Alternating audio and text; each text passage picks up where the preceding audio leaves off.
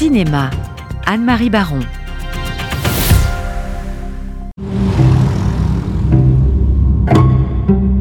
Haltet da!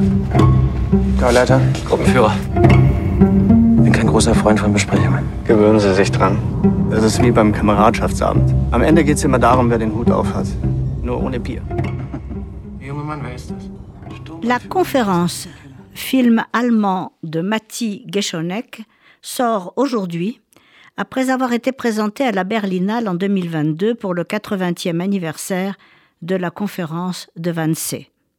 C'est la troisième fois que fait l'objet d'une mise en scène cinématographique cette sinistre réunion du 20 janvier 1942 où Reinhard Heydrich mobilisa l'administration du Troisième Reich pour entériner l'organisation administrative et logistique de la solution finale.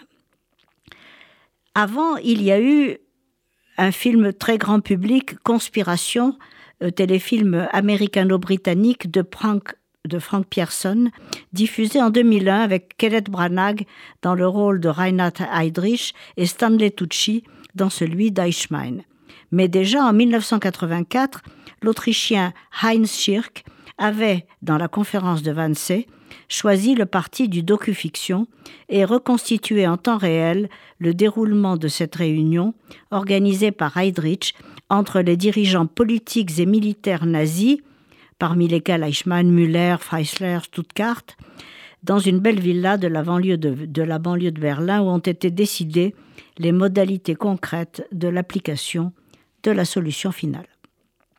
Comme ces deux derniers films, la conférence de Matti Geschonek a été réalisée à partir des notes sténographiques et du compte-rendu officiel de la conférence rédigé par Eichmann lui-même et diffusé à 30 exemplaires seulement, mais aussi à partir des dépositions d'Eichmann à son procès. La force du film réside dans l'exactitude des détails et dans sa mise en scène en huis clos, attachée à traduire le côté soft de cette mystérieuse conférence entre représentants de la Waffen-SS ou du parti, fonctionnaires des différents ministères, émissaires des provinces conquises, qui en découvrent le motif à la dernière minute, se mettre d'accord avant midi sur la destruction systématique et totale des Juifs d'Europe. Ce huis clos nous permet de mettre des visages polis et souriants derrière les actes, tout en maintenant une distance entre les personnages et la caméra. Les attitudes courtoises, le soin apporté aux euphémismes, car le langage, évidemment, est essentiel dans ce genre de réunion, le zèle des futurs exécutants comme Eichmann donne froid dans le dos. Ce crime collectif apparaît incarné par des êtres humains préoccupés comme tout un chacun de leur confort matériel et moral. Trivialité et petitesse, lâcheté et absence de scrupules, souci absurde du détail des modalités d'exécution, abjection des compromis, tels sont les caractères qui ressortent de cette réunion où a été froidement tranché à huis clos devant des tasses de thé et du cognac le sort de milliers d'hommes.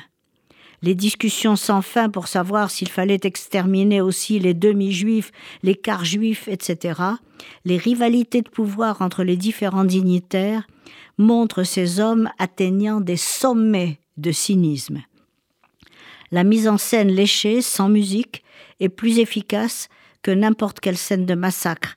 Elle dissèque le mécanisme de l'horreur et montre le visage humain et consciencieux de la barbarie qu'Anna Arendt appellera la banalité du mal.